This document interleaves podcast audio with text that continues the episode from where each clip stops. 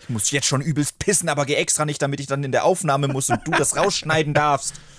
Geil. Hurensohn. ja. Das ist dieses äh, vor der Aufnahme Vorgeplänkel, was wir jetzt schon seit langem nicht mehr hatten. Die Zuschauer haben es bestimmt vermisst.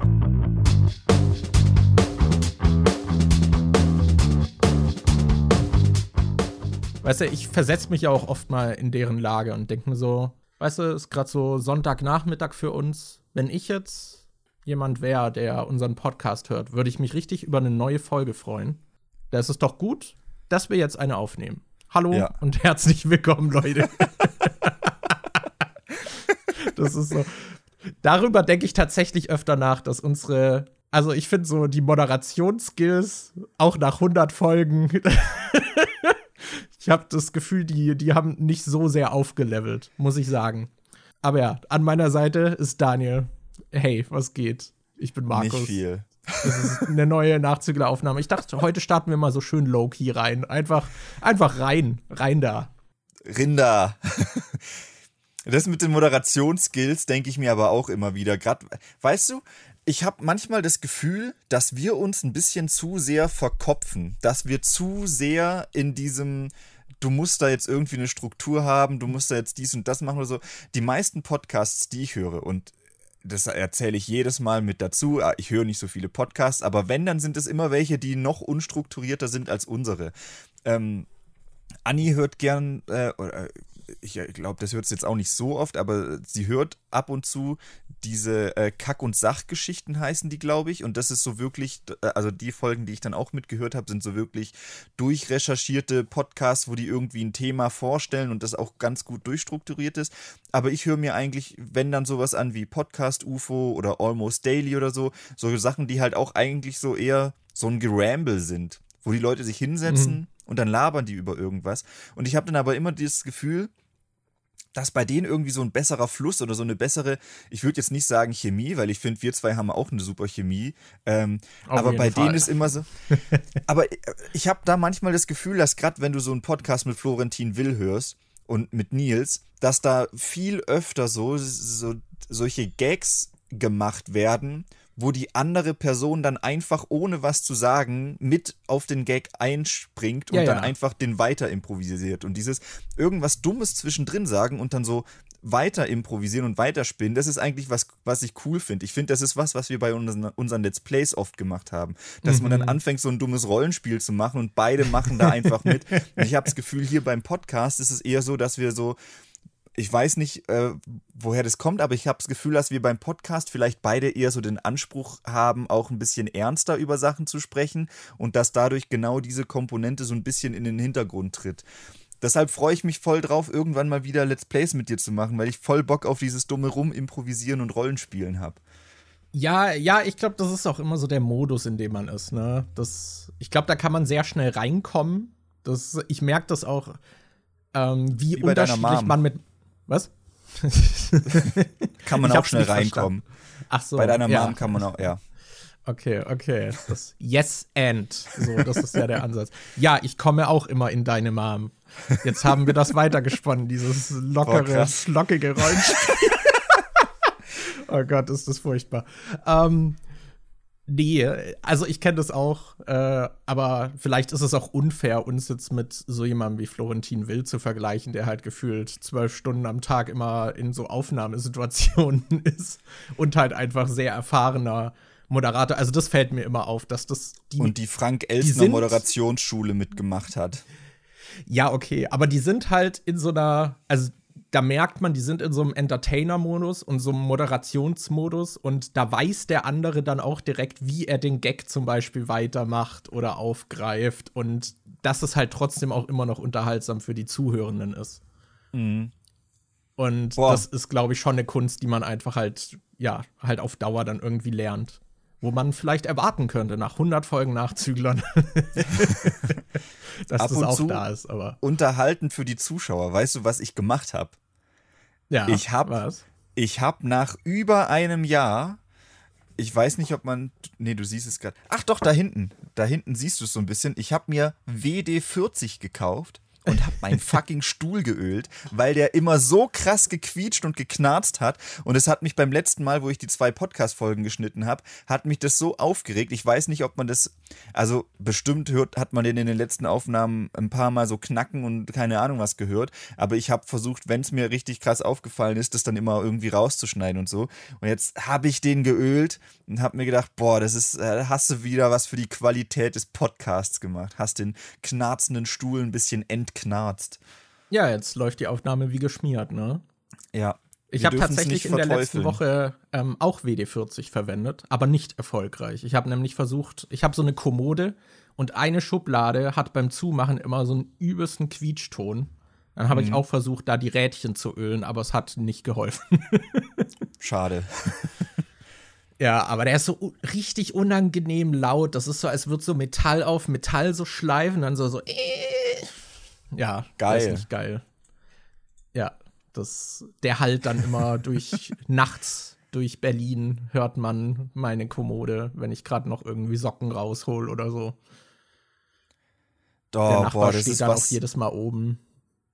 Das ist was, wo ich mir nie sicher bin, ob ich das jetzt wirklich vermisse oder ob ich es nicht vermisse. Weißt du, ab und zu äh, reden Anni und ich so darüber, ob wir eigentlich Berlin vermissen oder die Großstadt und so. Und bei mir ist es meistens so ein zum Teil, dass ich mir denke, so, ja, manche bestimmte Aspekte vermisse ich schon.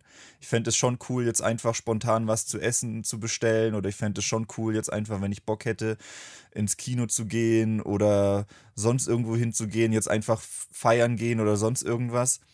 Aber an sich bin ich eigentlich doch echt froh jetzt auf dem Land über die Ruhe, die ich habe, dass alles sich so ein bisschen entschleunigt anfühlt, dass alles, es fühlt sich einfach alles hier ein bisschen chilliger an. Du hast jetzt nicht unbedingt weniger Probleme im Leben, als ich es in der Stadt hatte. Ich glaube, die Anzahl der Probleme ist jetzt nicht irgendwie, hat sich großartig verändert. Und die, die Struggles, die man irgendwie hat. Aber ich habe das Gefühl, dass es hier einfach ein bisschen angenehmer ist, mit denen umzugehen und dass man dass es hier ein bisschen entschleunigter und gemütlicher ist. Aber, aber ja, manchmal ver vermisse ich dann doch irgendwie die Stadt. Gerade auch dieses, das ist jetzt eigentlich was total Dummes, aber dieses, dass man abends dann noch irgendwie auf dem Balkon sitzt und dann einfach dieses, dieses Leben äh, der Stadt spürt und hört. Mhm. Dass du dann in der Entfernung noch irgendwie die U-Bahn hörst, die gerade irgendwo reinfährt, dass du dann irgendwo Autos hörst, dass du dann ab und zu äh, Gruppen von Leuten hörst, die draußen rumlaufen und so. Eigentlich ist es sowas, als ich in Berlin war, habe ich das oft irgendwie als störend wahrgenommen.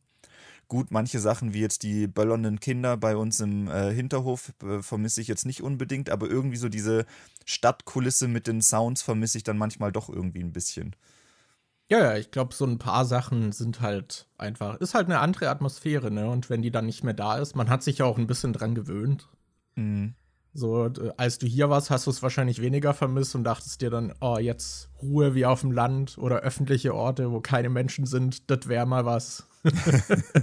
so, dass man auch, keine Ahnung, hast du ja auch schon sehr ausgereizt, dass du jetzt äh, verschiedene Videolocations und so mal hast. Das war ja in Berlin nicht wirklich der Fall.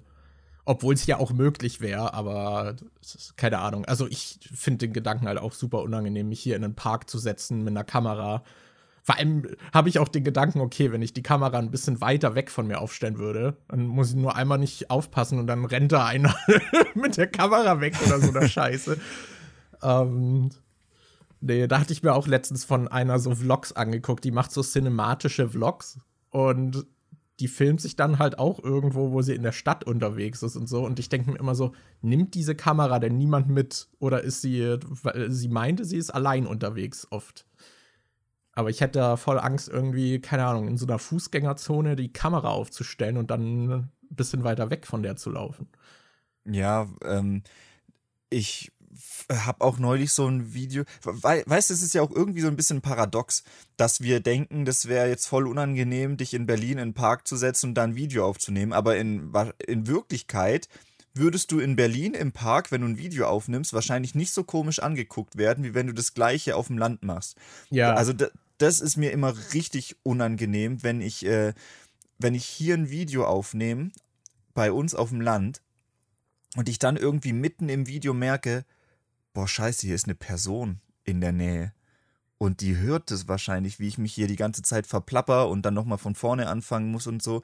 Gerade bei unserem Hof ist in der Nähe so, ein, so eine Baustelle. Und wenn ich dann manchmal so, keine Ahnung, zu normalen Arbeitszeiten unter der Woche irgendwie auf dem Hof stehe und dann ein Video aufnehme, höre ich im Hintergrund, wie die da irgendwie arbeiten und bohren und so. Und dann denke ich so, scheiße, wenn ich die höre, dann hören die mich auch. Oder neulich wollte ich, ein, ich glaube, als ich das Bibi Blocksberg 2 Video aufgenommen habe, war so gerade äh, Hochzeit, Herbst und bei uns im Hof steht so ein fetter Kastanienbaum. Und dann stehe ich da gerade so und will anfangen, das Video aufzunehmen und höre dann irgendwelche Geräusche aus dem Hof und ich so, hey, was ist denn da los? Drücke ich kurz Pause, lauf hin und dann steht da eine Mutter mit ihrem Kind und das Kind steht da mit einem Eimer und sammelt da halt 20 Minuten irgendwelche Kastanien ein. Und ich denke so, boah Mann, ich habe jetzt keinen Bock, irgendwie das Video aufzunehmen in deinem Hintergrund, wenn ich weiß, dass die mich hören. Und ich glaube, in ja. Berlin wäre das eigentlich noch eher den Leuten egal. Also wenn du da irgendwie rumläufst, auch gerade diese Leute, die sich selbst filmen, wenn sie durch die Stadt laufen und da so vloggen und so, ich denke, da habe ich mir auch in Berlin immer gedacht, Alter, schon ein bisschen cringe, wenn ich hier jetzt rumlaufe und mit der Kamera rede oder so. Aber es juckt ja eigentlich echt keinen in der Ja, Großstadt. es juckt halt niemand. Und was ich auch schön fand bei der einen, die diese Vlogs macht, die hat ja auch mal drüber geredet, eben wie sie die macht. Und da meinte sie, sie hat zum Beispiel auch so eine Aufnahme, da steht sie halt wirklich in so einer Fußgängerzone, wo richtig viele Leute sind und dreht sich und hat quasi die Kamera direkt vor sich und hat dann so eine Aufnahme, wie sie sich da so dreht. Und die Aufnahme ist auch echt cool. Und sie meinte, sie hat sich in dem Moment aber so richtig geschämt, weil es so richtig unangenehm war. Aber sie denkt sich halt immer, es ist halt egal, ob man sich schämt, weil dafür hat sie jetzt eine Aufnahme, die auch richtig schön ist und die sie sich dann gerne wieder anguckt und dann auch halt mit einem schönen Gefühl irgendwie verbindet. Und eigentlich ist das der richtige Ansatz. Ich glaube, was wir halt in der Hinsicht machen, ist so eine innere Unsicherheit dann auf die anderen Leute zu projizieren. Das, ich glaube, ja. Ich glaube, ein bisschen spielt aber auch dieses, äh, diese Anonymität in der Stadt noch eine Rolle, äh, nicht in dem der Hinsicht auf dich selbst bezogen, dass es dir dadurch weniger unangenehm ist, weil du ja auch anonym bist, sondern auch, ähm, keine Ahnung, wenn ich in Berlin irgendwie einen lustigen Abend mit Freunden unternehmen, dann hätte ich da wahrscheinlich weniger ein Problem mit zu vloggen und da mal irgendwelche Videos zu machen, wenn wir in einer Kneipe sind und da irgendwas äh, Vlogmäßiges zu machen als hier. Weil hier bin ich ja zum Beispiel auch, ähm, äh, hier bin ich ja zum Beispiel auch immer wieder mal in dieser Kneipe bei uns im Dorf oder mache sonst irgendwas mit Leuten, aber ich hier habe ich so immer das Gefühl, dass ich das nicht so aufnehmen und einfach in einen Vlog packen kann, weil man hier in so einer Gemeinde ist, wo jeder irgendwie jeden kennt. Und zum einen besteht natürlich die Doxing-Gefahr, dass ich dadurch, dass es hier halt nicht so viele Orte gibt und wenn ich da relativ viele Orte von zeige, dass, keine Ahnung, dass dann halt sofort klar ist, wo das ist. Und zum anderen aber auch dieses, ähm, Learning, was ich so ein bisschen aus unseren Schul-Podcast-Folgen mitgenommen habe, dass äh, wenn wir so mit Abstand und du sitzt am anderen Ende vom Deutschland und redest dann so ein bisschen über deine Erfahrungen und so und dann kommst du wieder hierher und kriegst dann von den Leuten mit, dass die was über sich selbst gehört haben und oder dass sie was über sich selbst gesehen haben, wo, wo, wo du denkst, oh, das hat die jetzt getroffen und du denkst, ja, stimmt, aber weil ich hatte diesen Abstand, aber für die Leute hier yeah. ist das halt nicht so und dann denke ich mir so, keine Ahnung, wenn ich jetzt in der Kneipe irgendwie was filmen würde oder so einen kleinen Vlog machen würde und dann lade ich das hoch, dann könnte ich mir halt vorstellen, dass dann in einer Woche oder zwei ich in der Kneipe angesprochen werde von irgendjemandem und, öh, das fand ich aber nicht cool, dass du hier ein Video gemacht hast, wo man mich irgendwie im Hintergrund sieht oder so. Und das, äh, das ist, glaube ich, ein Problem, was du in der Großstadt nicht hättest, weil du da halt viel anonymer bist und da auch die Masse irgendwie gefühlt anonymer ist. Ja, auf jeden Fall. Also, ja, würde ich auch zustimmen, auf jeden Fall. Das ist eh was. Also, ich fände das auch super unangenehm, einfach halt fremde Leute in meinen Aufnahmen irgendwie drin zu haben. Und mhm. würde es halt, ich weiß nicht, nach Möglichkeit irgendwie vermeiden. Aber ich weiß gar nicht, wie das mittlerweile ist, weil so durch TikTok und so, keine Ahnung, gerade die Jugend macht ja auch ständig zum Beispiel so TikTok-Livestreams. Ich habe mir letztens einen TikTok, äh, TikTok-Livestream angeguckt von einer, die halt im Unterricht einfach den Livestream angemacht hat und dann hat sie im Unterricht sich halt irgendwie die ganze Zeit gestreamt und ist dann nachher in die Mittagspause rausgegangen, hat alle ihre Freunde gefilmt und so. Und ich denke mir halt so, was für ein Privatsphären-Albtraum ist denn das? Ja. also, also, ja, ich glaube, da ist auch so das Empfinden einfach, hat sich sehr gewandelt, denke ich, mittlerweile. das Ding ist auch so ein bisschen, also man könnte jetzt denken, ey klar, du, Daniel, DSGVO, du darfst sowieso nicht einfach irgendwelche Leute random filmen und darfst sie dann unzensiert äh, äh zeigen. Und klar, wenn ich jetzt irgendwelche fremden Personen aufnehme, äh, würde ich auch mein Bestes tun, die irgendwie zu pixeln oder zu fragen, ob man das nehmen darf oder so. Aber selbst wenn ich jetzt hier auf dem Dorf in der Kneipe ein Video aufnehme und ich pixel die Person, dann weiß trotzdem jeder der Personen, der dieses Video sieht, wer genau das im Hintergrund ist, der gepixelt yeah. wurde. Weil du hast dann halt hier nicht diese Anonymität. Du kannst dann trotzdem irgendwas yeah. machen und die Leute wissen dann trotzdem, wer gemeint ist. Genauso wie bei uns bei diesem Schulpodcast, dass wir halt irgendwie die Namen so zensieren und nicht ganz sagen, damit äh, keine Ahnung, 99,999% der Leute, die den Podcast hören, wissen nicht, über wen wir reden. Aber die paar Leute, die den hören, die dann beteiligt sind, die wissen dann halt trotz Zensur und trotz Nicht-Namensnennung, wer gemeint ist. Und dann trifft die das halt trotzdem, wenn die was Negatives über sich hören oder so. Und genau das ist das Problem, dass du selbst, wenn du was zensiert hier aufnimmst, ist es für die Leute, die hier wohnen, trotzdem im Prinzip wie unzensiert, weil man kennt sich halt, man weiß, wer das ist. Ja, wären die halt damals in der Schule keine Arschlöcher gewesen, dann müsste es die auch nicht treffen, die Kritik. Nein. Ja, das habe ich mir neulich auch gedacht. Hat, hast du von Robert Mark Lehmann dieses Video gesehen, wo er in so einem äh, Hühnerstall unterwegs war und so eine Mitarbeiterin von da, die dann gepixelt war, so gezeigt wird, wie kacke das da aussieht mit der Bodentierhaltung und dass dann die Hühner teilweise einfach zerquetscht werden und dass die teilweise irgendwie mit richtig offenen Wunden und so rumlaufen. Der hat ja. da auf jeden Fall so ein Video gemacht, wo er halt äh, gezeigt hat, wie beschissen das da in so einem, bei der Massentierhaltung bei den Hühnern ist. Und ähm, die Mitarbeiterin da, die ihm das gezeigt hat, die wurde halt auch die ganze Zeit gepixelt und ich bin mir gerade nicht sicher, ob ihre Stimme auch verfälscht wurde.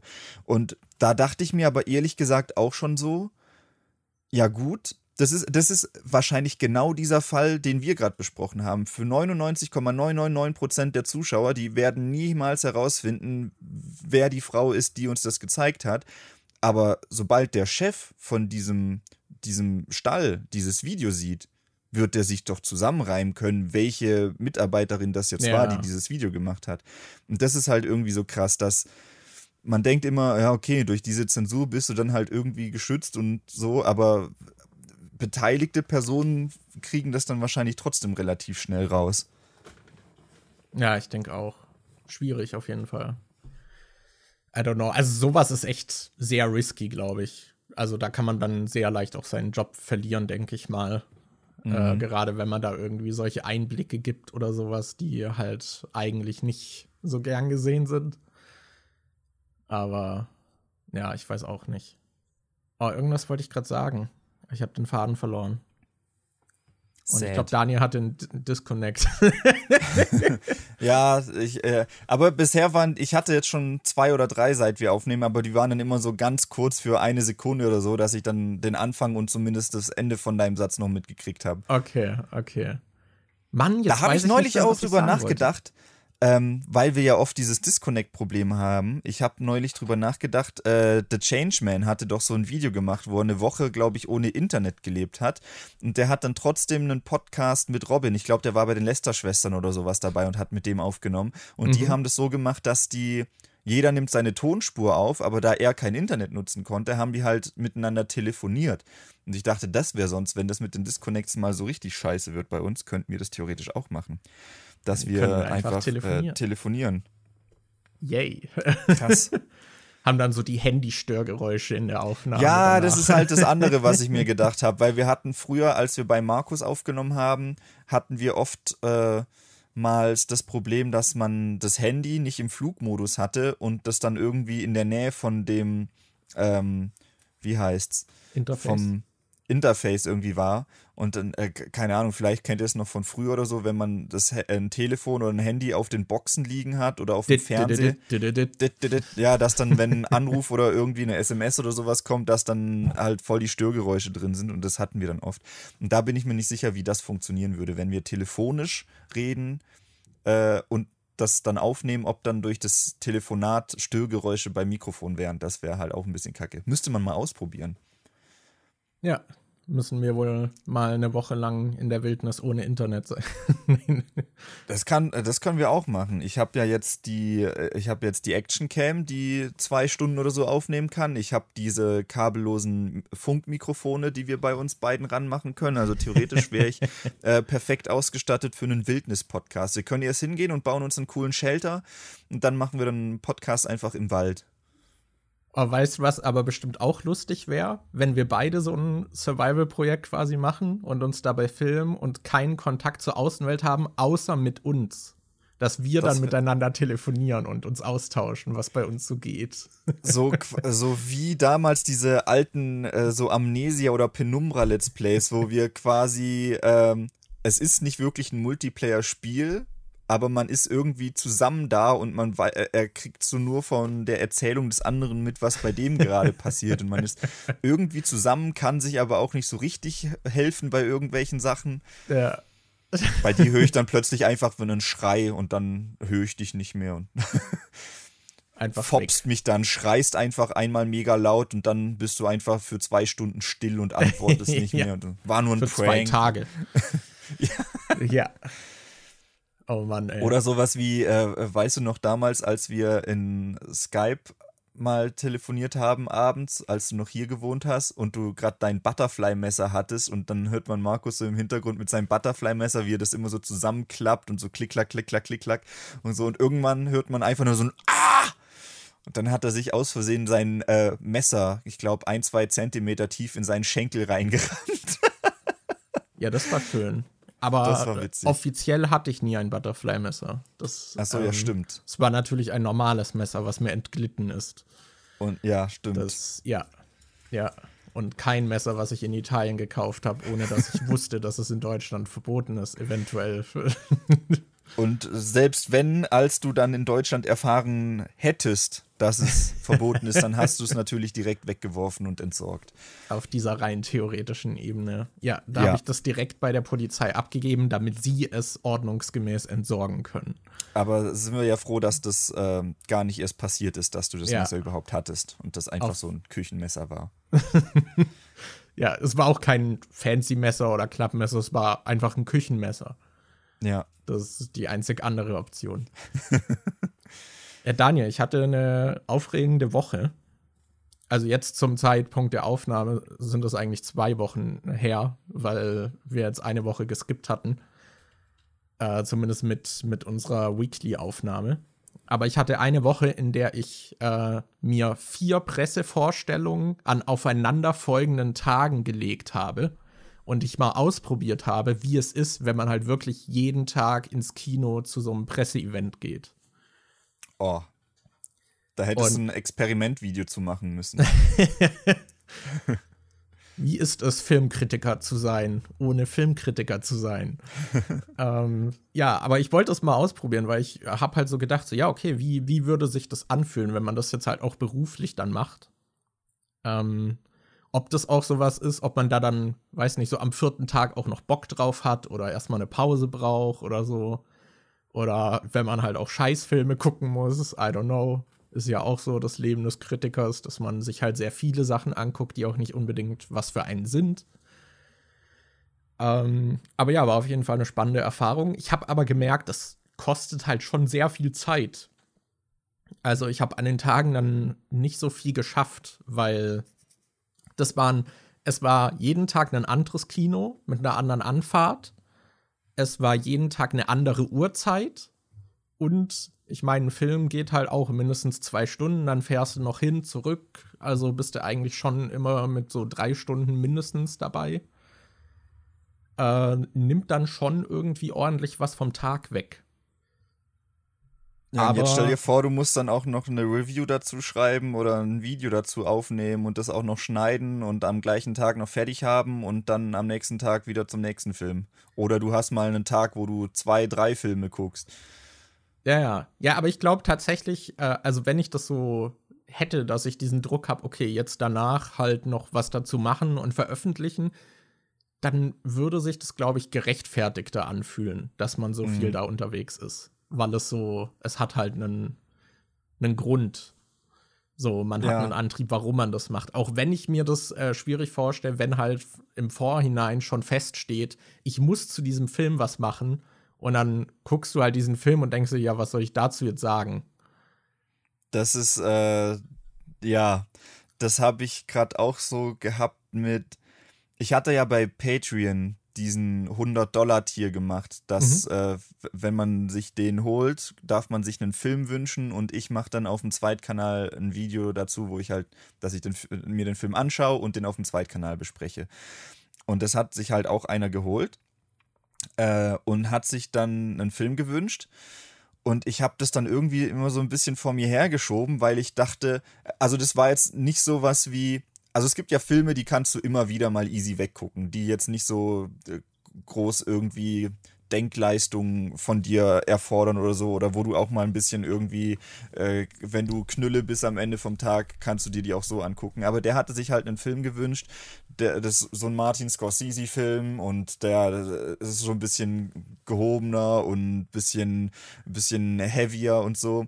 Wo du und schon direkt das Gefühl hast, okay, ich muss jetzt auch dieser Erwartungshaltung irgendwie gerecht werden, den angemessen besprechen zu können. Ja, genau, wo du dann im Vornherein schon denkst, okay, du kannst den jetzt nicht einfach an einem Abend, wo du fertig bist und einfach auf dem Sofa versinkst, kannst du den jetzt nicht einfach angucken und dann noch irgendwie äh, bisschen dann später halt drüber reden oder so, sondern du musst da schon in der Stimmung für den Film sein. Und dann hat sich das ewig gezogen, bis ich den angeschaut habe, weil ich erstmal in der Stimmung dafür sein musste. Und dann guckst du den an und machst irgendwie so Notizen dazu und dann denkst du halt auch die ganze Zeit im Hinterkopf so, ja, okay, da hat jetzt halt jemand 100 Dollar gezahlt, damit ich über den Film spreche. Und dann hast du da irgendwie doch nochmal einen anderen Anspruch an das Video und an was du sagst, als wenn du das einfach so irgendwie zum, zum Spaß machst oder so. Und das ist dann schon ein bisschen komisch, wenn man, dass, es, dass die gleiche Sache sich so unterschiedlich anfühlen kann, einfach nur weil du einen anderen Bezug dazu hast oder weil die Situation, die dazu geführt hat, so ein bisschen anders war. Das ist dann immer so ein bisschen, dann denke ich so, okay, sollte ich da jetzt vielleicht noch besser auf das und das eingehen?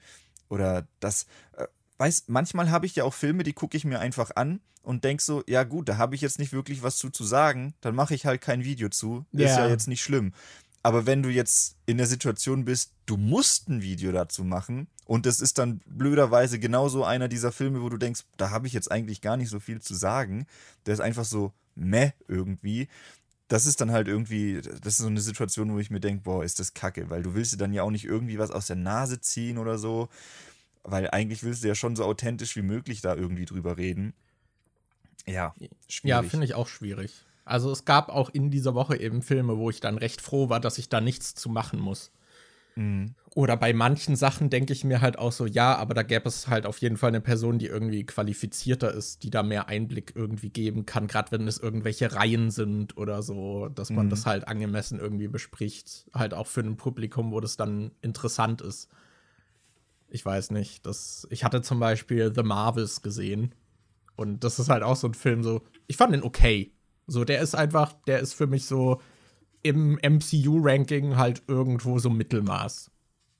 So, und ich fand den wohl noch besser als wohl viele der Kritiker, weil der, ich glaube, finanziell ist er gerade auch ein richtiger Flop und von der Wahrnehmung her ist, glaube ich, sehr negativ. Also so zumindest die Kritiker, die ich irgendwie auf Letterbox gesehen habe und so haben den alle eher verrissen. Und ich fand den gar nicht auf so schlimm. Ich, auf den bin ich tatsächlich sehr gespannt. Ich fand zwar Captain Marvel auch richtig scheiße. Ja, ich auch. Miss, und die Miss Marvel-Serie fand ich. Die, die war so, ich hätte sie eigentlich gern mehr gemocht, als ich sie gemocht habe. Aber ich fand die jetzt nicht schlimm. Und ich glaube, diese andere, das ist ja, glaube ich, diese. Ich weiß nicht, wie sie heißt, irgendwas mit Rambo. Das ist doch diese Spectrum. Die, mhm. glaube ich die ist ja in den Filmen bisher auch nicht wirklich aufgetaucht. Das ist doch die, die in WandaVision aufgetaucht ist und da dann ihre Kräfte bekommen hat, oder? Die dann irgendwie dieses blaue Schild berührt hat und dann hatte sie plötzlich Kräfte oder so. Ja, das heißt, du hast sehr spannende Origin-Story. Ja, du hast einen Filmcharakter drin mit Captain Marvel und dann hast du zwei Charaktere drin, die du nur durch Serien kennst. Ich glaube, also, ich habe den Film noch nicht gesehen. Ich bin aber gespannt drauf, obwohl ich, äh, obwohl ich Captain Marvel scheiße fand. Aber ich kann mir vorstellen, dass viele vielleicht einfach schon negativ äh, dem Film gegenüber gestimmt sind, weil A, äh, also das kann, ich weiß jetzt nicht, wie das, wie, bei wie vielen Leuten das wirklich so ist, aber du hast ja immer diese, du hast ja allgemein bei so ziemlich allem, was Disney ist, jetzt diese Kritik, oh, ist zu feminin, ist zu woke und so. Und in vielen Fällen würde ich sagen, kann man da auch sagen, dass das wirklich ein bisschen zu einem Problem bei Disney geworden ist. Gerade wenn du dir hier diese Schneewittchen-Sache und so anguckst, was die da jetzt für einen Shitstorm haben und so. Ähm, aber ich kann mir vorstellen, dass der Film vielleicht an sich schon irgendwie viel Kritik einheimst, weil es einfach so ein femininer Film ist, wo du drei weibliche Hauptfiguren hast, dass das vielleicht vielen schon negativ aufstößt und dadurch dann negative Vorurteile über den Film entstehen. Und ich glaube, dass der Film auch es schwerer hat, weil eben zwei Seriencharaktere drin sind und viele sagen, boah, das ist aber doof, dass ich mir jetzt für den Film auch noch zwei Serien angucken muss, damit ich den richtig verstehen kann. Ich glaube, der Film ist einfach ich glaube, das ist damit sogar der erste Film, der wirklich äh, so Serien-Knowledge. Äh, ach nee, äh, Multiverse of Madness hier, Doctor Strange hat ja auch quasi WandaVision vorgesetzt, dass du gesehen hast, wie aus ähm, Ding, wie aus, wie heißt sie? Das aus der halt die Scarlet Witch wurde. Aber mhm. ja, deshalb, ich glaube, diese zwei Sachen, weibliche Leadfiguren, plus du musst zwei Serien gesehen haben, damit irgendwie du das ganze Ding verstehst. Ich glaube, dadurch hat der Film schon einen ziemlich schweren Start. Also ich glaube, was ein generelles Problem auch im MCU ist, ich will jetzt nicht zu ausführlich werden, weil wir wollen ja eigentlich Medienparts machen, aber mhm. ich glaube generell bei Marvel ist halt das Problem, dass du wirklich dieses hast, dass man eigentlich alles gucken muss, um alles zu verstehen und alles halt miteinander verzweigt ist, sodass eigentlich vorausgesetzt wird, dass man schon alles guckt. Und dadurch kannst du aber auch keine spitze Zielgruppe für zum Beispiel, keine Ahnung, jetzt hier diesen weiblichen Cast machen, kann man ja sagen, so, okay, das ist so unser Girlboss-Film irgendwie, der ist halt, also ich finde, man merkt auch von der Zielgruppe her, ist der, glaube ich, ein bisschen mehr an so jüngeres Publikum gerichtet. Und du hast halt auch, finde ich, so so diese, so ein bisschen so Pyjama-Party-Vibes irgendwie. Da sind dann zum Beispiel die drei äh, Frauen sind dann irgendwie auf dem Raumschiff äh, von Captain Marvel irgendwie und hängen so ein bisschen miteinander ab und so. Und diese Stimmung fand ich eigentlich ganz cool und hätte mir eigentlich eher gewünscht, dass der Film sich da noch mehr reinlegt irgendwie und reinlehnt. Aber ich glaube, das kannst du halt auch nicht machen. Und dann hast du halt trotzdem auch halt, keine Ahnung, 70 Prozent der Leute, die den Film dann halt auch eigentlich nicht gucken würden, aber ihn dann doch gucken, weil er halt irgendwie MCU ist. Mhm. Und wo dann halt schon vorprogrammiert ist, so dass den auch viele gucken, die eigentlich nicht die Kernzielgruppe sind. Gleichzeitig die Filme dann aber halt auch so glatt geschliffen werden, damit sie nicht nur diese Kernzielgruppe bedienen, sondern halt irgendwie alle zufrieden machen. Und ich glaube, dadurch hast du dann halt so ja sehr glatt geschliffene Filme, die halt immer so eine gewisse Massentauglichkeit haben. Was ja ein bisschen schade ist.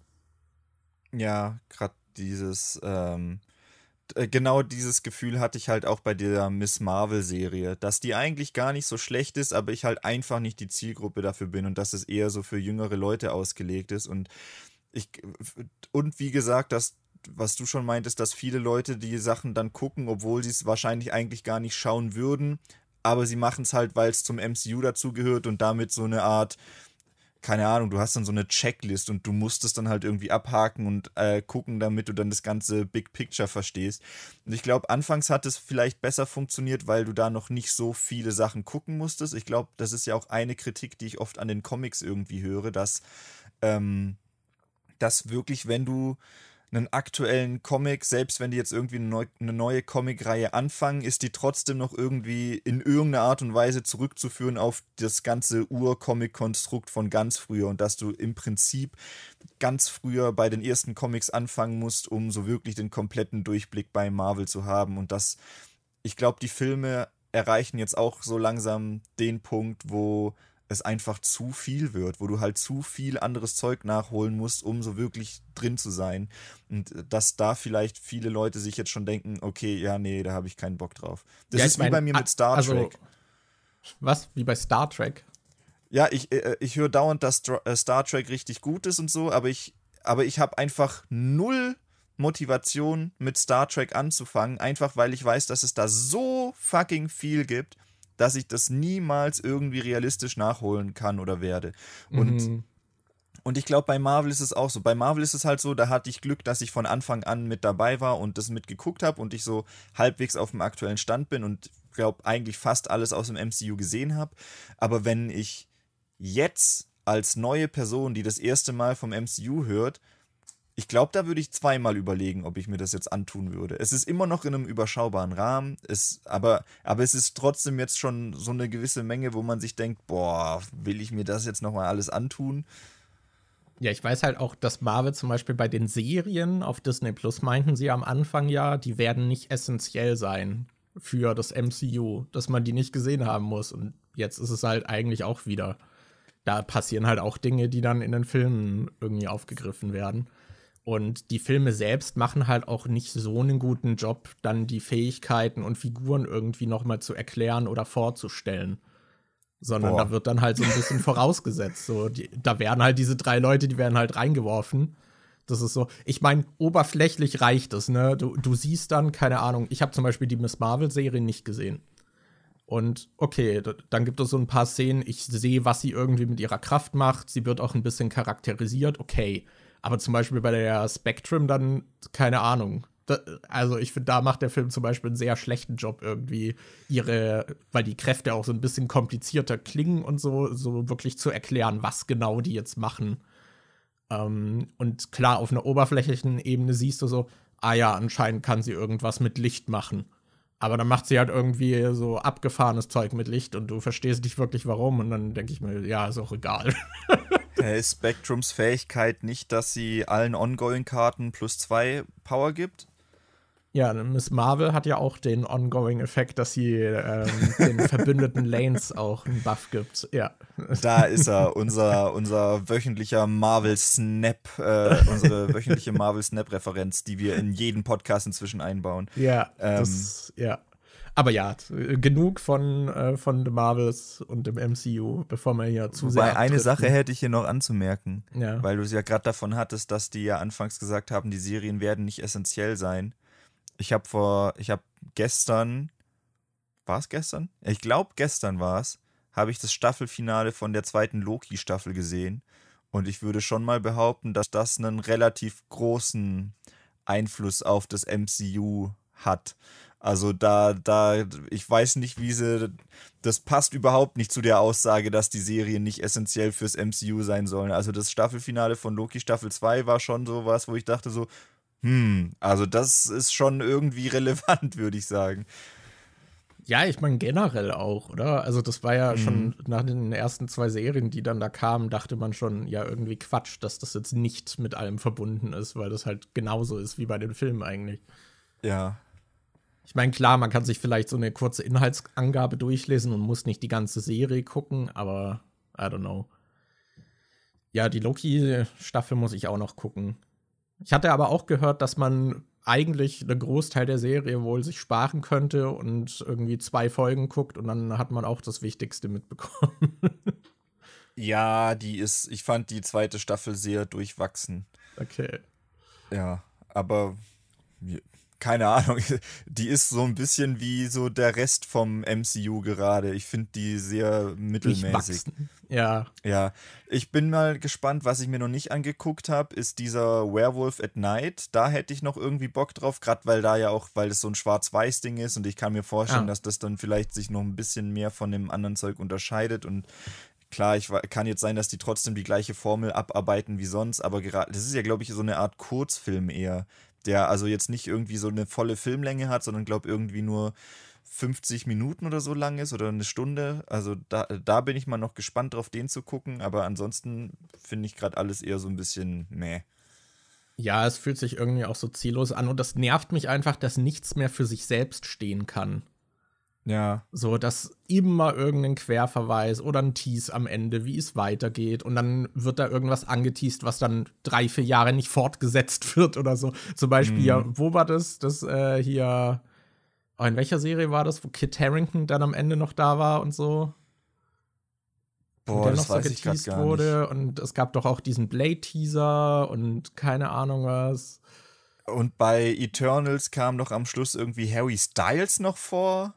Ja, eben, das sind so Sachen und dann hört man aber auch ewig nichts mehr von diesen Figuren und keine Ahnung, was ist zum Beispiel Moon Knight, äh, also habe ich halt auch, haben wir nicht fertig geguckt gehabt, aber ja. so, da, ich habe auch das Gefühl, der ist in der Versenkung verschwunden, obwohl aber eigentlich, glaube ich, geplant war, den auch irgendwo einzubauen. Es ist sehr merkwürdig. In irgendeinem Film, ich glaube, ich weiß nicht, ob es bei Spider-Man Homecoming war oder so. Aber ich glaube, da wurden doch auch die Sinister Six irgendwie mal angedeutet, dass ja, Vulture am Schluss in dieses Raft-Gefängnis kam und dann hat man doch diesen Schauspieler gesehen, der bei äh, Far, Cry, Far Cry 3 Vars ah, gespielt ja, stimmt, hat. Und stimmt. der sollte dann doch irgendwie Scorpion sein. Und dann hast du doch am Schluss gesehen, dass da irgendwie, äh, keine Ahnung, wurde auch mal vor zig Jahren angeteased, ah, guck mal, Sinister Six, Vulture lebt noch, Scorpion ist auch da, nie wieder was von gehört. Das ist, äh, da müsste man mal so eine Compilation machen mit Sachen, die im MCU schon angekündigt wurden oder angeteased wurden und einfach nie zustande gekommen sind. Ja, oder dann hast du sowas wie mit dem Kang-Schauspieler oder so, der jetzt auch wieder raus ist und keine Ahnung, Kang habe ich eh irgendwie das Gefühl gehabt, dass der jetzt nicht so geil als Big Bad aufgebaut wurde da, äh, das muss ich sagen, dass ich finde, äh, der wird in Staffel 2 von Loki so ein bisschen äh, präsenter. Und da muss ich sagen, dass ich bei, gerade im Staffelfinale von Loki Staffel 2, hat man eigentlich sehr gut verstanden, wie mächtig dieser Kang eigentlich ist und wie wichtig er für das ganze Ding ist. Also ich finde, äh, das Staffelfinale von Loki Staffel 2 hat zumindest sehr gut deutlich gemacht, wie fucking stark der eigentlich ist und so. Okay. Das war schon das muss ich sagen, hat mir bei der zweiten Staffel schon ganz gut gefallen. Aber da kam ja auch ein bisschen hier Ant-Man-Film vor, ne? Im Ant-Man-Film kam eine Variante von ihm vor. Da okay. kamen sogar mehrere Varianten von ihm vor. Da hat man halt gesehen, dass es da ganz viele gibt. Und in das erste Mal hatte man ihn ja, glaube ich, in Loki Staffel 1 gesehen. Und mhm. in Staffel 2 kam auch wieder eine Variante von ihm vor. Und da ja, wurde der halt auch wieder so thematisiert. Okay. Aber da hat man ihn, finde ich, da habe ich das erste Mal gedacht, okay, so wie der jetzt hier gezeigt wird, kann ich verstehen, warum der als Big Bad gilt. Jetzt werfen sie halt nur den Schauspieler raus. ja. Ach ja, egal. Genug von denen. Aber ja, diese äh, Filmwoche war auf jeden Fall spannend irgendwie. Weil ich hatte schon so gemerkt, so am dritten Tag dachte ich so, hm, könnt heute auch Pause machen. Wäre jetzt nicht schlimm, aber mm. also ich habe mich dann halt trotzdem irgendwie, bin halt zum Film und dann hatte ich auch immer Spaß dabei. Und keine Ahnung, ich finde, das ist auch so vom, von der Atmosphäre ist es irgendwie was anderes, wenn man mit der Presse im Saal sitzt. Weil irgendwie, ich weiß nicht, ich fühle mich dann so ein bisschen fehl am Platz. Hast du jetzt mal ein Selfie mit äh, Robert und David gemacht? nee. Waren die da bei einem der vier? Äh, ja, ich habe die immer wieder mal gesehen. Also ich war halt auch an dem Punkt, dass ich Leute wiedererkannt habe dann bei den Pressevorführungen, weil ich ah. die öfter sehe. Ich glaube, Robert hat mir auch einmal guten Morgen gewünscht. Oh, krass. Ähm, crazy, voll ne? bodenständig ne? geblieben, der, ja, voll. der Robert. Ja. Ja, der hat ja, für gewöhnlich, ich weiß noch, bei mir war es immer so, dass äh, ich glaube, Robert war immer schon relativ früh in den Pressevorführungen und David ist so kurz vor knapp dann noch reingekommen, steht vorne, guckt sich um, Robert winkt dann irgendwie und dann ist David immer so zu ihm hingelaufen. Meistens war Robert früh da und David ist dann so ein bisschen kurz vor knapp noch dazugekommen. Ja, ja, Eves habe ich auch öfter gesehen. Also gerade bei The Marvels waren eh super viele da. Ja. Ähm, und ich hatte noch hier den Panem-Film gesehen, da war der Saal auch relativ voll. Mhm. Genau, da, da hat ist man. Komisch, dass damals bei Bibi und Tina 5 nicht so viel los war im Saal. Ja, merkwürdig. Ja. nee, ich hatte auch so einen, äh, ja, den kann ich auch schon erwähnen. Äh, Farang hatte ich zum Beispiel noch gesehen. Das ist halt so ein französischer Film, der sehr brutal ist und da war der Saal relativ leer zum Beispiel. Ähm, aber der war, glaube ich, der beste Film der Woche, den ich gesehen habe. Also. Obwohl du, Miss, äh, obwohl du The Marvels gesehen hast. ja, The Marvels war auch nicht der schlechteste Film, den ich die Woche gesehen habe, aber ah. ja. Äh, ja, war auf jeden Fall interessant. So war schönes Erlebnis irgendwie. Aber ich habe halt trotzdem immer so eine gewisse Aufregung gehabt. So, wenn man dann im Saal sitzt, so mit der Presse und dann so, oh ja, jetzt kommt gleich der Film und irgendwie fühle ich mich hier noch nicht so zugehörig. I don't know. Und ich bin immer noch fasziniert von einer, die erkenne ich halt auch jedes Mal, weil die hat so bunte Haare und die sitzt immer in den ersten zwei Reihen. Die setzt sich immer ganz vorne hin und gerade in den Pressesälen sind die Säle ja ist eigentlich leer. alles leer, ne? Das, ja, genau, ja, da ist relativ dir eigentlich freie Platz. Platzwahl. Ja, da hat man auch so, so, da ist auch so ungeschriebenes Gesetz irgendwie, dass man sich so man setzt sich dann nicht direkt neben jemanden, sondern lässt immer zwei Plätze frei oder so. Damit man sich nicht in die Notizen gucken kann für die Review. oh ja, das er hatte ich hat seine bei, ganzen Notizen einfach von mir geklaut.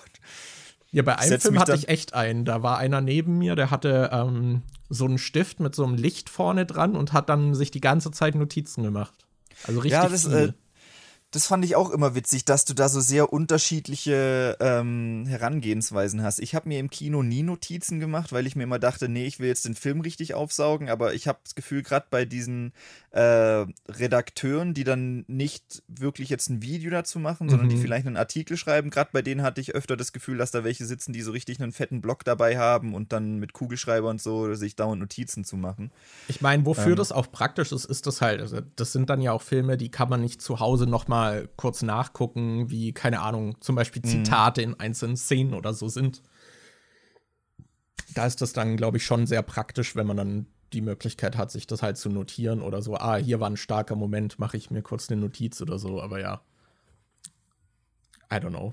Ich bin immer War noch Markus. fasziniert von der einen, die immer ganz vorne sitzt. Und Eves habe ich auch richtig oft gesehen.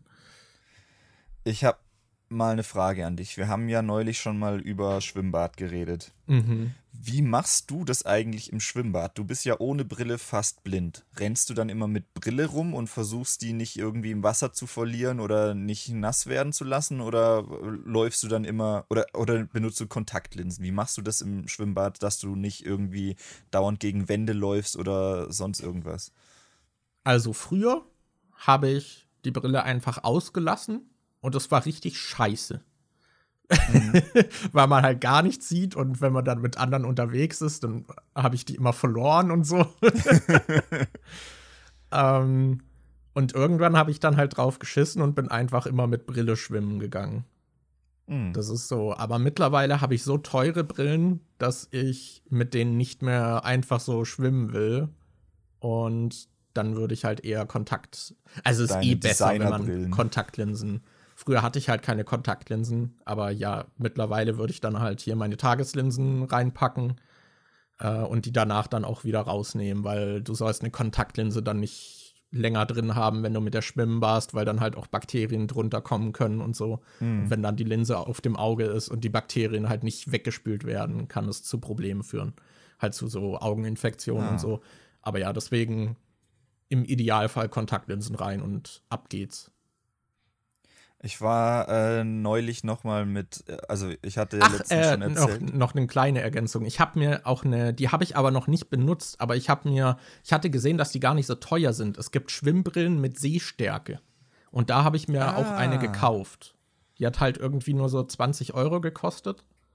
Und dann dachte ich so, ah ja, probiere ich mal aus. Aber die habe ich noch nicht, äh, seitdem war ich noch nicht schwimmen mit der. Ach, das ist cool, das könnte ich auch mal probieren. Weil bei mir ist es immer so, wenn ich schwimmen bin, Brille aus und dann sehe ich halt, ich sehe schon noch relativ gut, aber ich erkenne zum Beispiel nicht, wenn wir rumschwimmen, da hängt dann halt auch immer so eine Uhr drin, dass man sieht, wie viel Uhr es ist. Die kann ich halt einfach nicht lesen. Und Ja. also, gerade alles, was weiter weg ist, sehe ich dann halt nur verschwommen. Ich war jetzt nämlich neulich wieder mit Anni in der Therme, wo ich neulich schon war und äh, ich glaube, das hatte ich erzählt, dass da äh, die Renovierungsarbeiten noch nicht ganz fertig waren und dass dann halt äh, du theoretisch in die andere Dusche mit rein linsen konntest und dass beim Klo noch keine Kabinen da waren und so und das war jetzt Reinlinsen. alles da. Das war jetzt alles, äh, konntest reinlunzen und dann äh, ja, das war dieses Mal jetzt alles fertig und ey, das war einmal so weird. Da war so ein Typ, äh, der bei der Therme gearbeitet hat und der ist mir Au- äh, aufgefallen, weil der im Hintergrund immer mit so einem Glas oder so einem Becher hingegangen ist und hat dann beim Becken immer wieder solche kleinen Wasserproben rausgeholt. Aber das ist mir davor noch nie aufgefallen, Oh, okay. dass da jemand rumläuft und Wasserproben nimmt. Und an dem Tag habe ich den irgendwie drei, vier Mal gesehen, wie er an einem Becken, wo ich gerade irgendwie schwimmen war, hingegangen ist und solche Wasserproben rausgeholt hat. Und einmal dachte ich mir so, ja klar, die müssen wahrscheinlich immer wieder mal das Wasser kontrollieren, ob, aber ich weiß gar nicht, wonach die das kontrollieren. Also normalerweise sollte sich doch in der kurzen Zeit die Wasserqualität nicht so krass ändern. Ich weiß nicht, ob die da ab und wie zu von. prozentual, wie hoch der Anteil an Urin ist. Ja, genau, das dachte ich mir auch, dass die vielleicht so gucken, oh, die Person, die da jetzt gerade ins Wasser gegangen ist, die sieht mir wie jemand aus, der gern mal ins Wasser reinstrullt. Äh, ich glaube, da gehe ich jetzt mal lieber hin und mache eine Probe und gucke, ob da wirklich, ob da jetzt so viel mehr Urin im Wasser drin ist oder so. Weil das ist doch dieser Dämon, so, die alte Pissnelke, der, der strudelt hier bestimmt wieder rein. ich denke mir, einerseits macht es ja Sinn, immer wieder die Wasserqualität zu kontrollieren, aber gleichzeitig gibt es mir ein ungutes Gefühl, wenn ich aktiv sehe, wie jemand hingeht und Proben rausnimmt, weil ja. ich dann immer denke, okay, wenn die jetzt Proben nehmen, könnte ja irgendwas mit dem Wasser nicht stimmen. Deshalb denke ich mir so, das wäre doch eigentlich kann man da nicht irgendwelche Sensoren im Becken einbauen, dass irgendwie was von dem Wasser was abfließt, dass das dann irgendwie durch so ein Messdingens irgendwie durchgeht oder so. Aber das fand ich ein bisschen komisch. Und auf jeden Fall, ähm, als äh, wir dann nach zweieinhalb oder drei Stunden wieder gegangen sind, laufen Anni und ich gerade hin, holen unsere Schlappen und äh, wollten los. Und dann läuft dieser Typ auf uns zwei beide zu. Und der ist halt riesig gewesen. Also der war ein bisschen größer als ich. Und dann guckt er uns an und sagt, ja, Entschuldigung. Und Anni und ich so, oh ne, scheiße, was haben wir denn gemacht? Und dann geht er so hin und fragt, machst du YouTube-Videos? So, und ich wurde einfach von einem Thermenmitarbeiter erkannt bei der Therme, wo ich hier hingehe. Und das fand ich so witzig. Also es war auch irgendwie ein bisschen komisch, weil er bekleidet war und ich da halt klatschnass in Badehose ohne Brille stand und so. Aber ja, war sehr witzig. Es wäre doch ein perfektes Opening gewesen, um nachzufragen, wofür die Proben sind. Ja, das mache ich vielleicht beim nächsten Mal. Ich hatte dem erzählt, dass äh, wir da jetzt öfter mal beim Schwimmen sind und vielleicht und man sich bestimmt noch mal sieht und vielleicht frage ah, okay. ich ihn beim nächsten Mal, wofür diese Proben waren. Aber war super nett und so. Ich fand das nur, ich fand das nur sehr skurril, dass man beim Schwimmen erkannt wird. Das war, glaube ich, bisher das. Äh, wobei, ja, okay, es war vielleicht ein bisschen die komischste Situation, weil ich halt in Badehose irgendwie da stand. Das ist aber, wahrscheinlich auch richtig ungewöhnlich für einen Thermenmitarbeiter, dass er Leute in Badehosen sieht. Ja, nee, aber keine Ahnung. Stell dir vor, du gehst jetzt irgendwie. Stell dir vor, du arbeitest irgendwie im Pflegeheim und plötzlich äh, kommt Commander Krieger rein oder so. Dann denkst du dir, das ist ja dann vielleicht trotzdem noch eine komische Situation dann, wenn du die Person schon kennst, sie dann trotzdem in so einem anderen Umfeld irgendwie siehst. War das ein Diss gegen Commander Krieger, weil er so alt ist, dass er gepflegt werden muss? Oder? ich habe gerade überlegt und ich, äh, keine Ahnung, Commander Krieger kriege ich immer nur mit, dass alle Witze über den machen, weil der ja schon. Äh, wobei, der würde wahrscheinlich sogar wirklich in der Therme irgendwie unterwegs sein. Ist der nicht, taucht der nicht? Macht der nicht irgendwas auch mit so Meerestieren oder so, sowas? Ich, oder so Tauchvlogs oder sowas? Ich krieg ja, meinst den, du, der schwimmt da noch in der Therme? Vielleicht. Stell dir vor, du tauchst am Grund des Bodensees entlang und da und schwimmt Commander, Commander Krieg. du findest ihn aufgedunsen. Nein. Ja. nee, ich weiß nicht. Commander Krieger ist so, ich habe den früher nie geguckt. Der war doch früher durch so Call of Duty Videos irgendwie bekannt, oder? Ja, also ich habe, glaube ich, ab und an da mal reingeguckt damals, als ich so viel Call of Duty gespielt habe. Und ich weiß, dass ich auch mal eine, eine Padawan-Bewerbung damals gemacht habe, die richtig dumm war. Ah. Weil da hatte er irgendwie dieses Padawan-Programm, dass er halt quasi so kooperiert mit so auch kleineren Leuten irgendwie und die konnten sich bewerben. Und ich habe dann so ein Gameplay-Video gemacht, wo ich mich einfach am laufenden Band selbst in die Luft gesprengt habe. Das, ah, cool. und das ganze Gameplay-Video war eigentlich, wie ich mich auf unterschiedliche Arten selbst umbringe im Spiel. Boah, in das Roblox. Das echt in Roblox? Nein. Das ist so dieses Meme, wenn man von Suizid ja. spricht, dass man sagt, in Roblox. Ah. Ich äh, versuche, ich überlege gerade, es gibt bestimmt voll viele, das wäre mega interessant. Es gibt ja voll viele Leute, die inzwischen schon relativ groß auf YouTube sind, die sich mal irgendwo bei so anderen, vor, vor zig Jahren bei anderen großen YouTubern für irgendwas beworben haben oder irgendwas mitgemacht haben. Ich meine, wir sind jetzt nicht so riesig, aber wir haben ja trotzdem irgendwie schon Überschneidungspunkte mit ein paar größeren YouTubern und so gehabt und waren dann bei irgendwelchen Projekten mal mit dabei oder ich meine das war allein, doch auch damals bei hier bei Embi so, dass er mal von Revi damals angeschrieben wurde, ob sie zusammen Videos machen wollen. Ja, und du wurdest Als ja halt, von Kedos Zone angeschrieben. Ja, so aber Kedos war da schon groß, aber bei Embi war es quasi so, dass Revi der Kleine war, der Embi angeschrieben hat, ob man mal was zusammen macht. Äh, das ist halt auch krass. Das ist also da lustig, muss man sich ja heute jetzt so in den Arsch beißen, wenn du denkst, du hättest was mit Revi machen können und äh, als er noch kleiner war als du und so. Aber es ist eigentlich echt krass, da, was einfach durch die Zeit, weil ich würde sagen, wir sind jetzt nicht so die Extrovertierten, die mal auf andere Leute zugehen. Und dafür, dass Wie kommst wir. du zu dem Schluss? Das würde mich mal interessieren. Ähm, das ist jetzt schon eine ja, krasse Behauptung deinerseits, finde ja. ich. Aber ich finde dafür, dass wir so introvertiert sind und Leute nicht ansprechen oder anschreiben oder sonst irgendwie auf die zugehen, ich finde, selbst dafür haben wir erstaunlich viel äh, Kontakt mit irgendwelchen Leuten gehabt, die man doch irgendwie im YouTube-Kosmos kennt. Also bei mir ist, glaube ich, das Größte, äh, also bei uns beiden wahrscheinlich das Größte, dass wir in dem Space Frogs Video dabei waren, dass die, als die bei uns die Küche gemacht haben. Ähm, bei mir kommt dann noch dazu, dass ich in einem Livestream mit Rezo und Julian Bam telefoniert habe. Das war, glaube ich, so das, Größte irgendwie äh, bei mir. Aber aber und dass du Supermod bist auf Julian ja, dass ich, Discord. dass ich immer noch Supermod bei Julian Bam bin. Ich glaube, ich habe keine Rechte. Ich habe mal zum Spaß geguckt. Ich kann niemanden kicken, ich kann niemanden bannen, ich kann keine Leute ah, verschieben. Okay. Ich bin, ich bin zwar Supermod, aber ich habe, glaube nur ganz normale Memberrechte ah, irgendwie. Okay, okay. Ähm, aber allein in unserer Let's Play-Zeit haben wir auch so viele Kontakte irgendwie, also mit so vielen Leuten mal was zu tun gehabt. Das ist schon irgendwie krass. Ja, mit anderen Größen, die ich namentlich nicht nennen will, weil wir sie nicht mögen. Nein. Ja. Mit, äh, äh, mit äh, anderen Leuten, die inzwischen zu die inzwischen schon in mehreren Dokus vorgekommen sind, weil die mal einen richtig krassen öffentlichen was richtig krass Öffentliches gemacht hat, worüber ja, man heute noch spricht. Ja, das ja. ist halt, es ist krass, wie viele kontroverse Figuren wir auch kennen, die, also die inzwischen kontrovers mhm. sind, die es damals aber noch nicht. Das ist irgendwie voll, voll weird. Und dabei sind wir jetzt nicht mal die, die irgendwie großartig äh, auf Conventions gehen und da Leute anquatschen oder so ich meine, meistens, wenn ich auf solchen YouTuber-Events war oder so, war ich immer der, der im Hintergrund halt irgendwie so, wie auf einer normalen Party, nur mit den Leuten abhängt, die man so ein bisschen kennt und andere nicht anspricht. Oder das dieses eine Meme, wo der eine bei einer Party in der Ecke steht und dann so, die Leute wissen gar nicht, dass ich XY. die Leute wissen gar nicht, dass ich vor zwei Jahren das erste Mal die wilden Kerle gesehen habe. Die Leute wissen gar nicht, dass ich mir ein Tattoo wegen einem YouTube-Video hab stechen lassen. Die Leute wissen gar nicht, dass die Space Frogs bei uns eine Küche eingebaut haben. Oh Mann. Ja, das war ja auch immer der Masterplan, da wir so introvertiert sind, dass wir einfach Inhalte machen, wodurch die Leute auf uns zukommen.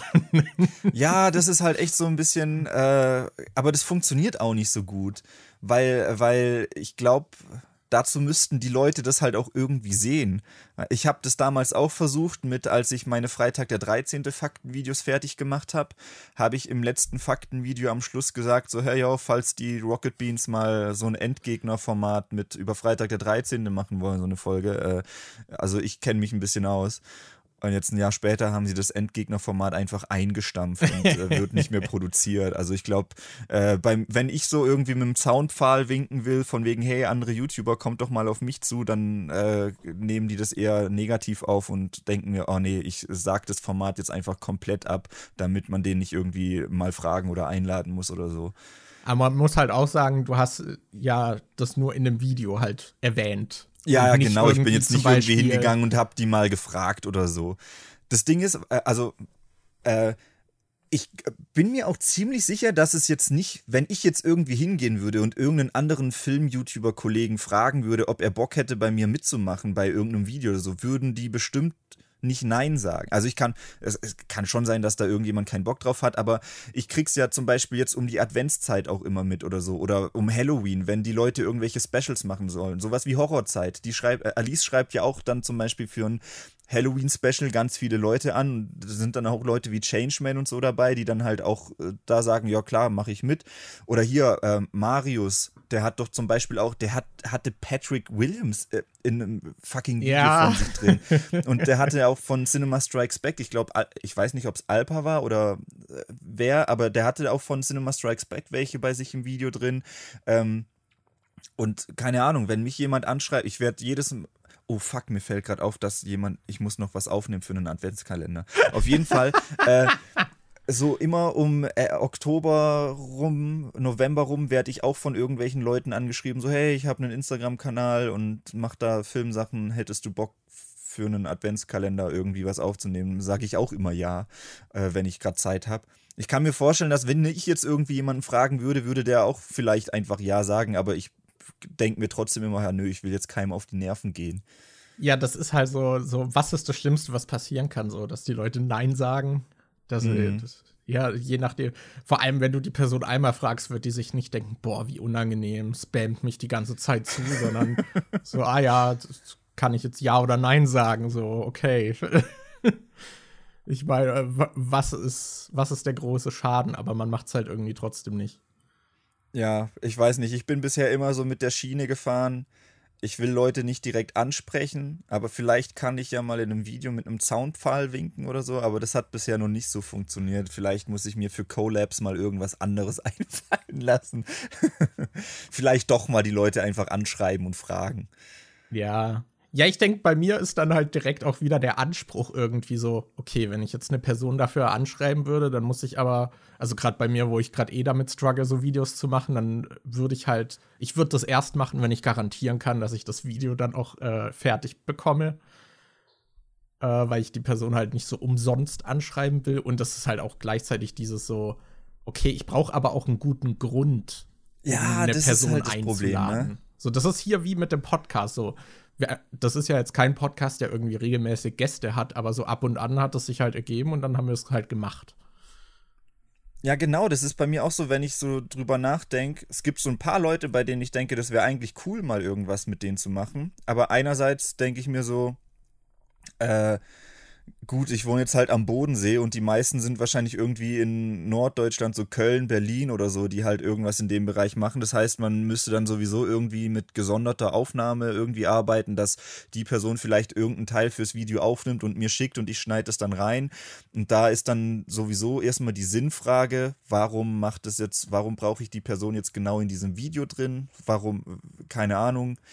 Wüsste ich jetzt, ich habe neulich schon mal überlegt, ob ich vielleicht irgendwas, ähm, das ist mir aufgefallen, als ich die Vampirschwestern geguckt habe oder jetzt diese ganzen Kinderfilme. Ich finde diese Werbung auf so Kinderfilm-Blu-rays finde ich immer so penetrant, weil du, du hast ja dann immer noch extra drin, du hast dann im Abspann vom Film noch so Bildeinblendungen vom Hörspiel vom Film drin und von Büchern und Merch und allem. Und ich finde diese Werbung immer so penetrant und ich denke mir die ganze Zeit, wenn ich Kinder hätte, ich hätte gar keinen Bock, dass die die ganze Zeit diese Werbung sehen und ich dann der Vater bin, zu dem die dann hingehen und sagen, du Papa, ich habe gesehen, dass es zu Vampirschwestern auch ein Hörspiel gibt. Kannst du mir das kaufen? Ich will das haben. Und, äh, weiß ich nicht. Und da habe ich mir überlegt, dass ich vielleicht mal ein Video zu äh, Werbung in Kinderfilmen machen könnte und dass es sich da vielleicht anbieten würde, so jemanden wie äh, Urs der Typ oder so zu fragen oder irgendwelche anderen Film-YouTuber, vielleicht auch Schröckert oder so, wo ich weiß, die haben Kinder, die gucken viele Filme, vielleicht haben die da schon irgendwelche Erfahrungen mhm. zu dem Thema, die ich nicht habe. Das wäre sowas, wo ich denken würde, das könnte Sinn ergeben, die zu sowas zu fragen. Aber wenn ich jetzt denke, ich will einfach nur über irgendeinen random Film reden oder sonst irgendwas machen, dann ist es, keine Ahnung, da muss ich ja jetzt nicht Daniel Schröckert anfragen, ob der Bock hat, da was zu dem Film zu sagen. Ja, ich habe auch äh, noch so ein Format im Kopf, wo das auch Sinn machen würde, halt mal Leute irgendwie so ein bisschen anzufragen um quasi auf ihre Erfahrungswerte dann auch so, dass sie die halt irgendwie preisgeben und die das Video anreichern würden. Mhm.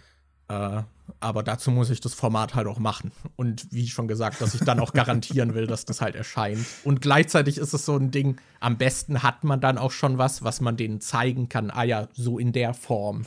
Ich fand es zum Beispiel auch cool, dass äh, zum Beispiel der Changeman, das hat er früher viel mehr gemacht, dass er noch Leute eingebunden hat, die dann auch mal kurz was gesagt haben oder dass mhm. er die dazu befragt hat, irgendwie bei irgendeinem Experiment, wie es bei ihnen ist und so. Das fand ich eigentlich immer ganz cool. Stimmt, das hat er jetzt in letzter Zeit auch nicht mehr so oft gemacht. Der hat, hat, eh die äh, Videos, die sind so richtig YouTube-optimiert geworden, finde ich auch die Thumbnails.